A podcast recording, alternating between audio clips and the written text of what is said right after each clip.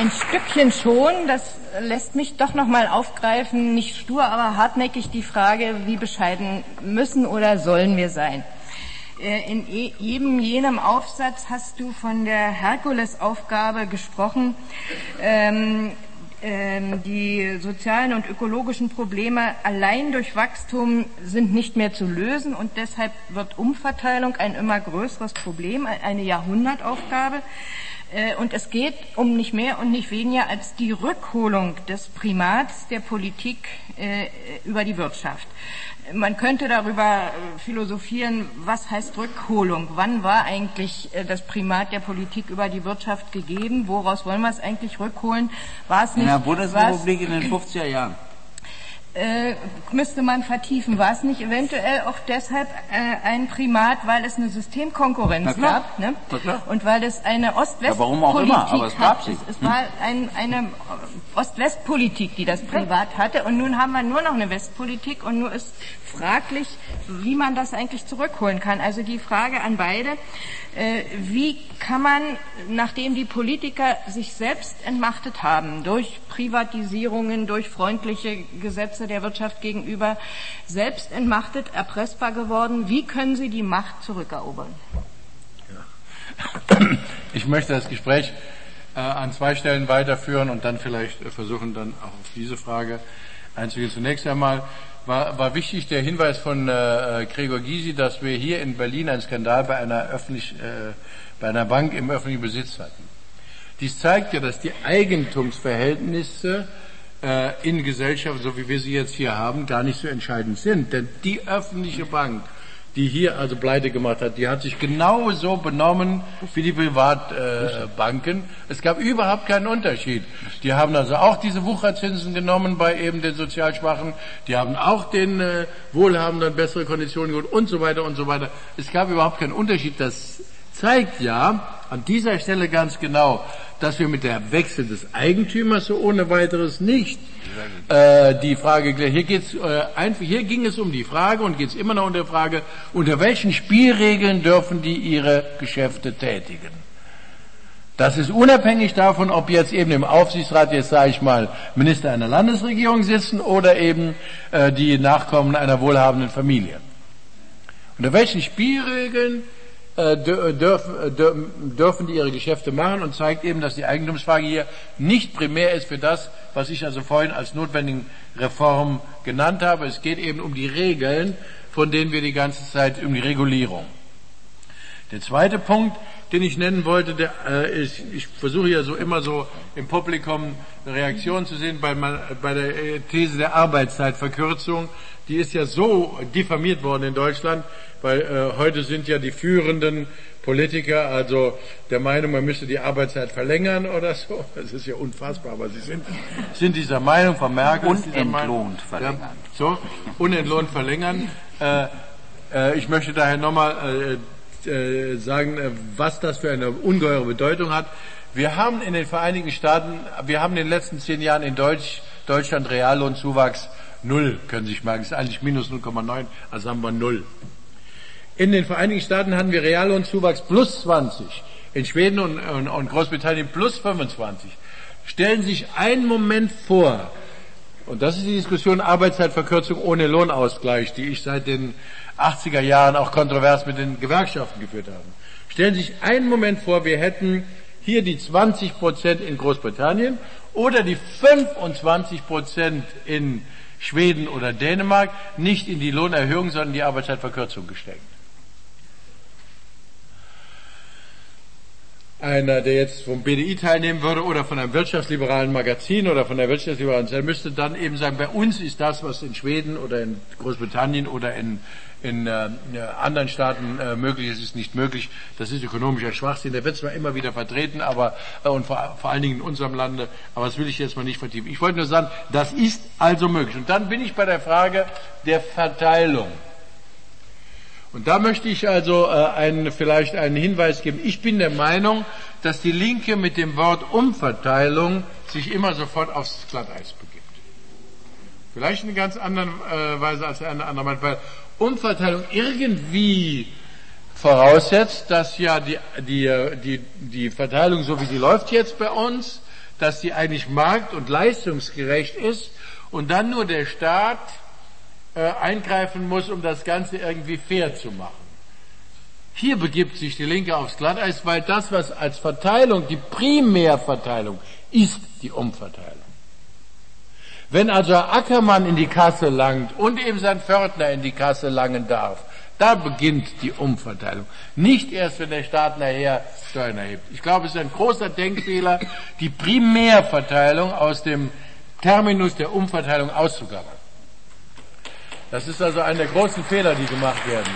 Äh, in dem Moment wird zunächst einmal die, äh, die jetzt sage ich mal, die Besoldung von Herrn Ackermann, den nenne ich jetzt mal als Leitfigur, Sie können ja Ackermann ersetzen durch viele andere, sie wird als leistungsgerecht oder so irgendetwas hingestellt und dann eben äh, die Niedriglohn äh, die zugewiesen werden, die werden auch als leistungsgerecht zugewiesen. Und dann sind sie sofort in der Falle, weil sie dann allenfalls noch wagen, so ein bisschen ja, Korrektur zu fordern und nicht mehr an, an, an den Kern gehen. Aber äh, natürlich heißt das hier jetzt wieder, die Verteilungsfrage ist eine zentrale Frage des demokratischen Sozialismus. Und da sind wir wieder direkt in der Tagespolitik. Ich sage es ja vorhin, die kommen gerade noch auf die Idee, die jetzt Versammelten, und da sage ich dann auch, die CDU hat ja früher auch geschrieben, wir sind die Bannerträger des christlichen Sozialismus. Karl Arnold, Ministerpräsident von, von äh, Nordrhein-Westfalen. So, also die, sind, die sitzen jetzt da und denen fällt gerade noch ein, die Mehrwertsteuer zu erhöhen oder eben die Arbeitnehmer zu enteignen oder die Rentner zu enteignen. Sonst fällt ihnen nicht mehr ein. Dass wir zum ersten Mal, also seit vielen Jahren sogar sinkende Nominallöhne in Deutschland haben, glaube ich, war nie ein Thema bei den Koalitionsverhandlungen. Sie fordern weiter Bündnisse für Arbeit, die ja nichts anderes sind als Schummeleien, um Löhne zu drücken. Nichts anderes. Die Bündnisse für Arbeit sind schlicht und einfach, sind, wenn, man sie wenn man sie nur ökonomisch analysiert, sind sie von Einzelfällen abgesehen, wo es Betriebe gibt, die also äh, Wasser, also äh, das Wasser hier oben steht, von Einzelfällen abgesehen, sind sie ökonomisch betrachtet schlicht Bündnisse gegen Arbeit. Also im besten Orwellschen Sinne ist das hier eine solch gewaltige Irreführung unserer Gesellschaft, dass man die Lohnsenkungsrunden in vielen Einzelbetrieben als Bündnisse für Arbeit bezeichnet, wo sie gesamtwirtschaftlich betrachtet ganz klar und eindeutig, ohne dass man jetzt sozialistisch denkt, Bündnisse gegen Arbeit sind. Aber zurück zur Ausgabe. Wir, wir müssen äh, die Verteilungsfrage klären. Und da sind wir auch wieder in der Tagespolitik unabhängig davon dass die Gewinne in Deutschland zum ersten Mal größer sind als die Investitionen der großen Gesellschaft. Das gab es noch nie. Die ausgewiesenen Gewinne möchte ich sogar noch sagen. Das gab es noch nie. Und damit eine Fehlsteuerung unserer Wirtschaft eklatant ist, stellten sich noch vor der Wahl etwa sozialdemokratische Ministerinnen, ich zitiere jetzt äh, die Gesundheitsministerin, aber viele andere hin und sagen, es gibt nichts zu verteilen. Das ist eine gängige Formulierung. Es gibt nichts zu verteilen. Also, und die wird überall nachgeplappert oder so, obwohl die Zahl im letzten Jahr, die muss man eben im Kopf dann abrufen können, 50 Milliarden hat das Gesamteinkommen des Volkes zugenommen. Nur diese Zunahme dieser 50 Milliarden ging ausschließlich und allein auf Gewinn- und Vermögenseinkommen. Das gab es auch noch nie in der Nachkriegsgeschichte der Bundesrepublik. Aber die stellen sich hin und sagen, es gibt nichts mehr zu verteilen auf die Idee, etwa den Milliardären der Republik über die Vermögensteuer etwas abzunehmen, kommen die gar nicht mehr. Die kommen nur noch auf die Idee, Mehrwertsteuer zu erhöhen oder Renten zu kürzen. Auf sonst verfallen sie nicht mehr. Und das ist eine schreckliche geistige Fehlentwicklung in unserer Gesellschaft.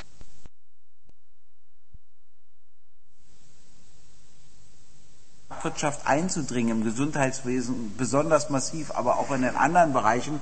Und das Abwehren dagegen wird immer schwerer. Das hängt auch mit diesem neoliberalen Zeitgeist zusammen, auch mit dem veränderten Kräfteverhältnis. Nicht, das macht ja meine Kritik an dem Staatssozialismus noch größer. Die Linke hatte eine große Chance. Die haben sie nicht genutzt. Das muss man ganz klar sagen. Es ist etwas aufgebaut worden, was die Menschen ablehnen. Und das nutzen jetzt die Kapitalvertreter. Und den Kapitalismus wieder sozusagen in einer Art wieder herzustellen, äh, wie er schon als überwinden, zumindest in Europa galt. Und jetzt stellt sich eben heraus, er ist nicht überwunden. Das gilt ja auch für andere Bereiche. Ich sag mal Stichwort Kriege. Nicht? Also wie selbstverständlich auch völkerrechtswidrige Kriege geworden sind, wo du dachtest, äh, gerade wegen der Spannung Ost-West ist die Kriegsgefahr groß. Sie ist jetzt realer geworden in bestimmter Hinsicht. Also das muss man alles in diesem Zusammenhang sehen. Aber ich wollte zurück zur Eigentumsfrage in einer anderen Hinsicht. Nehmen wir doch mal ein Unternehmen. Die Belegschaft ist das eine. Darauf hat Oskar hingewiesen. Das ist wahr. Also du hast ganz einfach, sagen wir mal, den Eigentümer, das ist ja heute bei den Konzernen viel zu kompliziert, die sind ja verstreut über die ganze Welt. Das ist ja auch so schwierig für unsere Plattform. Du kannst ja nicht mehr so zu einer Villa hingehen und sagen, den hole ich mir jetzt. Dem hört ja da so wenig davon. Ne? Also das ist ja, das ja, hat ja, der ganze Charakter hat sich ja ein bisschen verändert. Also, wie ist heute die Situation? Sie ist so, dass du die Interessen des Eigentümers hast, dann hast du die Interessen der Belegschaft. Du hast aber noch die Interessen der Kommune.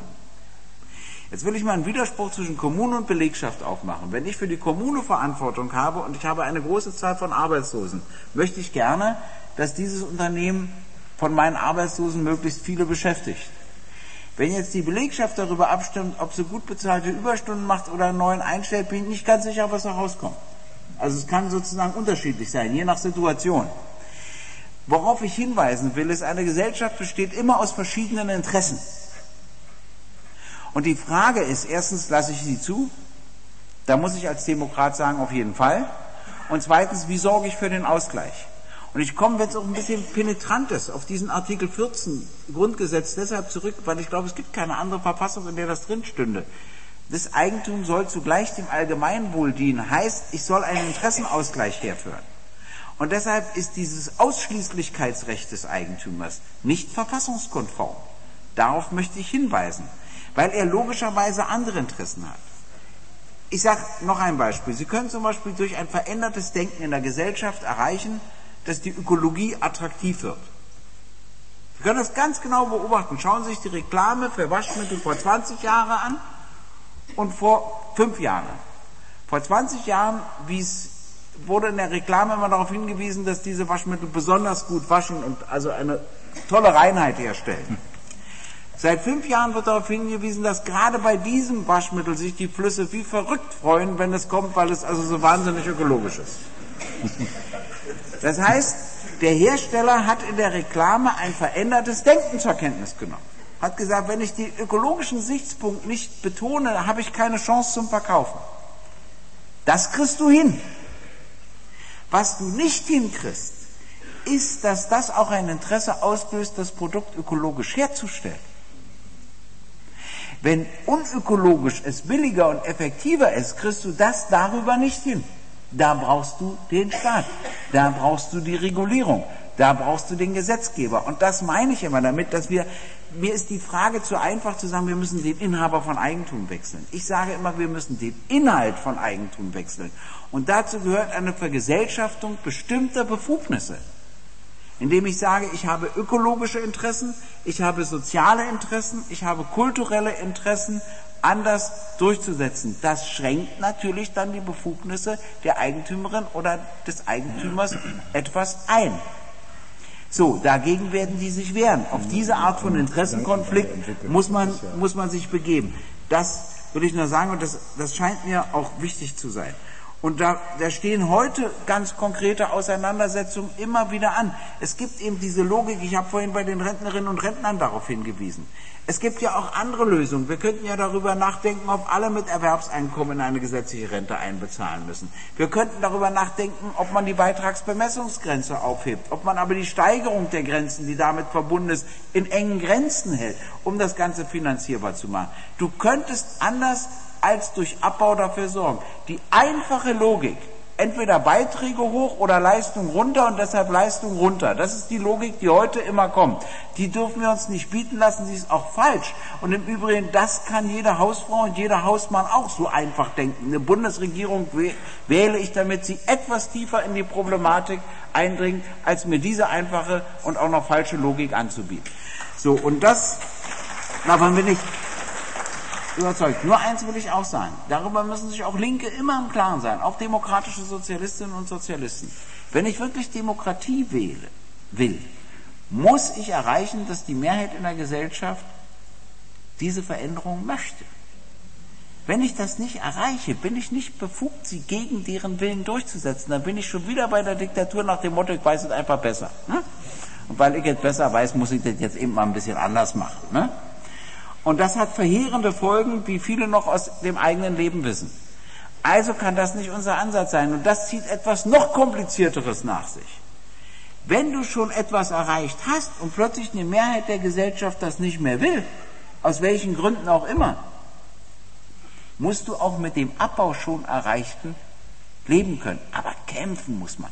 Kämpfen muss man in Überzeugung. Deshalb sage ich, die Demokratiefrage ist nicht nur eine Frage von Wahlen, auch und von vielen anderen Dingen. Nicht nur eine Bildungsfrage, die Chancengleichheit in der Bildung ist nicht nur eine Kulturfrage, wie ich den Zugang zur Kultur organisiere, ob da viele Menschen aus sogenannten einfachen Familien gar keine Chance haben hinzukommen, weil es für sie unbezahlbar wird. Das sind alles mit Demokratiefragen. Eine Demokratiefrage ist auch die Medienfrage. Und wenn da die Monopolstrukturen immer weiter wachsen und nur eine Meinung gebildet wird, ne? wie Bild immer sagt, nicht? Und dürdet ja dann auch offen Chefredakteur mit, sagt ja, ihr stört ja die geplante Regierungskonstellation und so. Also nicht mehr mit parteiunabhängig und so weiter. Ja, das sind alles Eingriffe in die Demokratie. Und da muss man als demokratische Sozialistin und als demokratischer Sozialist dafür kämpfen, was allerdings auch bedeutet zu akzeptieren, dass zur Demokratie auch Leute gehören, die dies nicht mögen. Hm? Ja, die dürfen sich auch artikulieren. Aber ich möchte die anderen eben auch. Und diese Mischung fehlt mir in letzter Zeit. Es ist mir alles zu neoliberal. Und die, wie Kohl hat mir mal gesagt, linke Kampfblätter, da meinte der Stern und Spiegel. Also ich weiß nicht, ich weiß nicht, in welcher Zeit er das gelesen hat. Aber inzwischen ist das alles neoliberal ausgerichtet. Und ich finde, wir müssen hier für einen anderen Zeitgeist streiten. Und das ist für mich auch eine Frage der Demokratie. Wollen Sie oder kann ich? Ich möchte ein äh, Argument von äh, Gregor Gysi aufgreifen und es etwas weiterführen. Das ist der Hinweis, den ich für sehr wichtig halte. Wenn Belegschaften abstimmen, macht ihr Überstunden, die besser bezahlt sind, oder stellen wir ein paar Leute ein? Und wenn die Abstimmung geheim ist, dann äh, ist die Wahrscheinlichkeit eher groß, dass die Überstunden gemacht werden. Jeder, der hier ein bisschen sich mit gewerkschaftlicher Arbeit äh, auseinandergesetzt hat, weiß, dass immer, wenn es um Arbeitszeitverkürzungen, die ja zulasten der Lohnerhöhungen gehen, ging, dass dann die Gewerkschaften große Schwierigkeiten haben. Und das ist, liegt ja nicht allzu lange zurück, wo das wiederum eine Diskussion war. Und dies wirft dann eine Frage eben gesellschaftlicher Veränderung auf, auf die ich nochmal aufmerksam machen wollte, die ähm, äh, der amerikanische Philosoph John Rawls aufgegriffen hat in seiner Theorie der Gerechtigkeit, indem er eben sagte, wie kriegen wir überhaupt Regeln, die einigermaßen fair und gerecht sind. Und er hat ja dann eben, und das führt zu dem Beispiel, dieses diese Modell gebracht, dass alle entscheiden müssten, wenn ein Schleier der Unwissenheit über ihnen. Also da ist, das heißt, sie wissen nicht, die Arbeitnehmer jetzt hier abstimmen, das meinte John Rawls, ob sie jetzt in der Belegschaft sind oder draußen sind. Und dann müssen Sie die Regeln festsetzen. Und dann ist klar, wenn Sie das nicht wissen, dann werden Sie natürlich dafür stimmen, dass eben die Arbeit gerechter verteilt wird. Und dies wirft natürlich die Frage der demokratischen Entscheidung auf und eben der Mehrheitsentscheidung auf und so weiter und so weiter. Da stoßen wir auch an wirkliche, jetzt sage ich mal, Grenzen. Deutet das nur an. Und ob es da befrieden, da kann man also nur mit, äh, dann kann man dann letztendlich nur antworten, mit Aufklärung, mit Bildung und so weiter und so weiter und der Verbreit, Verbreiterung ethischer, jetzt sage ich mal, Grundlagen unserer Gesamtgesellschaft, ohne die es ja gar nicht geht. Da bin ich dann wieder bei einem, äh, ich möchte das in einem Beispiel nur sagen, wie eben auch im Neoliberalismus die ethische Schieflage äh, deutlich geworden ist. Früher stand in allen politischen Programmen der Begriff der Verantwortung. Und Verantwortung war immer sozial gedacht, als Verantwortung des Stärkeren für den Schwächeren, als Verantwortung derjenigen, die Arbeit haben, für denen, die keine Arbeit hat. Da bin ich ja wieder beim Thema, das wir gerade gesprochen haben. Als Verantwortung des Gesunden für den Kranken und so weiter und so weiter. Heute ist der Begriff der Verantwortung praktisch aus den Programmen rausgedrückt worden. Man redet nur noch von Eigenverantwortung. Und da möchte ich dann jetzt doch eine äh, Antwort geben auf die Frage, wie können wir Linke das verändern? Es beginnt, und da hoffe ich also Ihnen vielleicht auch einen Ball hinzuwerfen, bei der Sprache. Ich habe in, äh, den letzten äh, äh, Monaten äh, immer Lesungen gehabt und habe dann gesagt, die Sprache hat einen entscheidenden Einfluss als, auf die Politik als Merkel und Schröder. Ich könnte heute jetzt sagen als Merkel und Platzek oder, oder wie auch immer. Und das ist eine provozierende These. Ja, ich meine, weil ja auch die genannten Opfer der Sprache und ihrer Bilder sind. Ich will nur ein Beispiel geben. Zentraler Begriff der neoliberalen Reformpolitik ist Lohnnebenkosten. Und alle plappern ihn nach. Auch Gewerkschafter plappern ihn nach. Auch Linke plappern ihn nach, ohne nachzudenken, was das eigentlich heißt. Und alle Parteien sagen, und dann, wenn ich Fernsehnachrichten sehe, denke ich immer, auf einmal mutieren dann die Sprechenden zu Häschen. Die plappern die BDI-Formel nach, wir wollen die Lohnnebenkosten senken. Wir müssten die Lohnnebenkosten senken. Das machen wir nur einen Trick. Das ist ein Kampfbegriff des Neoliberalismus, der das Hirn verseucht. Jetzt setzen wir also den Begriff Lohnnebenkosten, ersetzen wir durch, durch Geld für Arbeitslose, für Kranke, für Rentner, für Pflegebedürftige. Dann in dem Moment ist sofort die politische Lehre ist zerstört. Denn selbst also grüne Politikerinnen und Politiker oder auch Gewerkschafterinnen würden sich niemals mehr ins Fernsehen stellen und sagen, wir müssen das Geld für Arbeitslose, für Rentner, für Kranke und für Pflegebedürftige kürzen. Aber sie sagen es jeden Tag und es wird auch jeden Tag geschrieben. Und deshalb, wenn man statt für Geld für, äh, für, für wenn man, wenn man sagt, Lohnnebenkosten. Und im Zentrum der Koalitionsverhandlungen dieser braven Damen und Herren, die jetzt da am Tisch stehen, steht das Senken der Lohnnebenkosten. Und das kommt dann praktisch nachher auch raus ohne dass sie selbst wissen, was sie da beschließen. Wenn sie beschließen, dass, das Geld, dass die Lohnnebenkosten gesenkt werden, wird also am Ende im Zentrum der Politik stehen, ich prophezeie das jetzt, dass das Geld für Arbeitslose, für Rentner, für Kranke und Pflegebedürftige gekürzt wird. Sie werden sehen. Das heißt, wenn wir also als Linke daran gehen, die Macht in der Gesellschaft zu verändern, müssen wir die Sprache verändern. Da könnte ich jetzt also eine Viertelstunde drüber reden. Das ist ganz, ganz zentral. Ich habe nur zwei Hinweise gegeben. Umverteilung als ein Begriff, der uns eben ins Schleudern bringt, wenn wir nicht darüber nachdenken. Und jetzt Lohnnebenkosten. Es gibt noch viele andere Begriffe. Täglich werden wir über die Sprache, wenn man so will, in unserem Denken vergewaltigt und merken es gar nicht und geraten schon da als Linke auf völlig falsche Wege.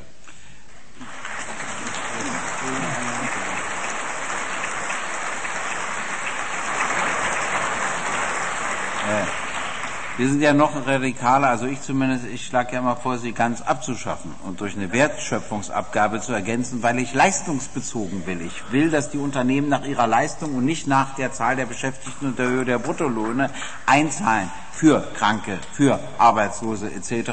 Das überfordert sie nicht, es unterfordert sie allerdings auch nicht, das muss man auch sehen etc. Aber ich habe noch eine andere Sache. Interessendurchsetzung. Wir haben ja im Osten die Situation, dass ganz wenig über Gewerkschaften und viel im Verhältnis Unternehmerbelegschaft läuft. Da muss man eben sagen, dass die Gewerkschaften Tarifverträge gemacht haben, war eben ein ganz großer Fortschritt.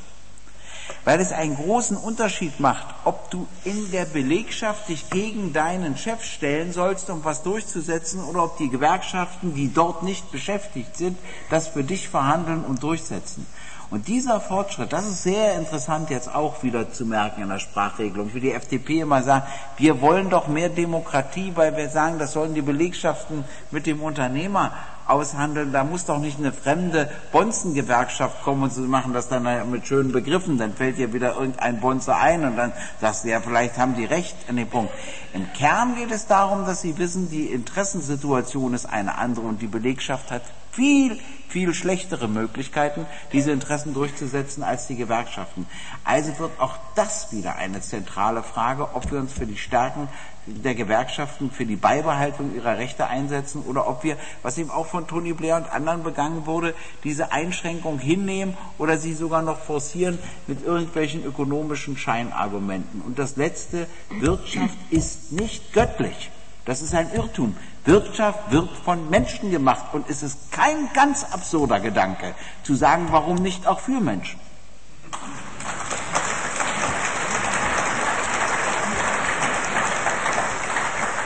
Bevor wir jetzt gleich für Menschen ins Publikum gehen, möchte ich doch noch ein Zitat von Albert Einstein loswerden. Wir sind immer noch im Einstein-Jahr, das sich nämlich genau darauf bezieht, auf Interessendurchsetzung.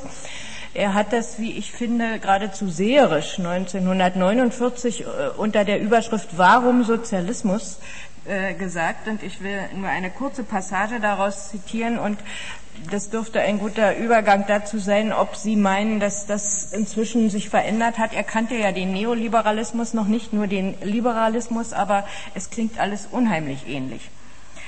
Also er sagte 1949, Kapitalismus ist eine Oligarchie von privatem Kapital, dessen enorme Kraft nicht einmal von einer demokratisch organisierten politischen Gesellschaft überprüft werden kann. Dies ist so, da die Mitglieder der gesetzgebenden Organe von politischen Parteien ausgewählt sind, die im Wesentlichen von Privatkapitalisten finanziert oder anderweitig beeinflusst werden und in der Praxis die Wähler von der Legislative trennen. Die Folge ist, dass die Volksvertreter die Interessen der unterprivilegierten Schicht der Bevölkerung nicht ausreichend schützen.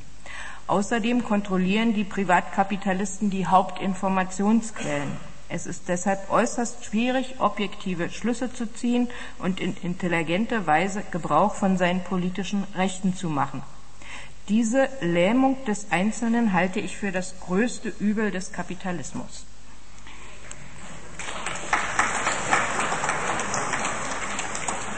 Wie steht es mit der Lähmung des Einzelnen? Möchten Sie fragen oder kommentieren? Dort ist eine Wortmeldung und wir haben Mikrofone im Saal.